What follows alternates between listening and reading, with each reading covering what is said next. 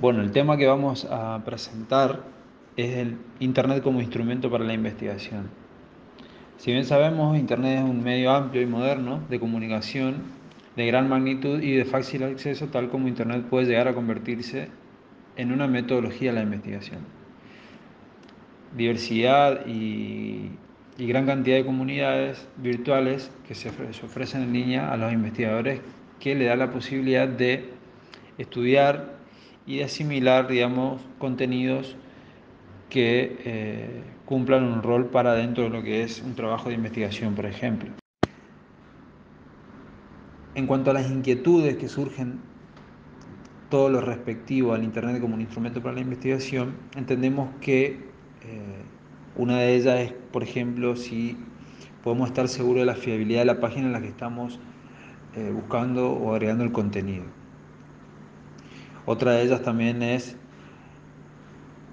la interpretación si Internet se convirtió en una herramienta valiosa de investigación y como tercer eh, fundamento comprendiendo la cuestión moderna a la que nos vemos presentados en cuanto a la comunicación eh, a través de Internet.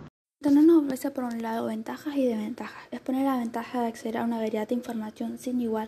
Con solo apretar un botón, Internet se transforma en una valiosa herramienta de investigación, a través de la cual podemos obtener artículos de revista, libros, informes de investigación, documentos oficiales de gobierno, archivos y documentos históricos y mucho más. También tiene la virtud de apresurar los intercambios académicos y transmitir la información local por toda la comunidad académica internacional. A su vez también nos presenta una desventaja que consiste en que confundamos información errónea, es decir, sitios web que no son de confianza y que carecen de utilidad o información precisa. Por esto siempre los investigadores deben mantenerse críticos respecto de las fuentes. ¿Cómo podemos estar seguros de la fiabilidad de una página web? En primer lugar, piensa en el propósito de la página web. Esto le dará una idea de por qué los datos se presentan y seleccionan de tal o cual manera.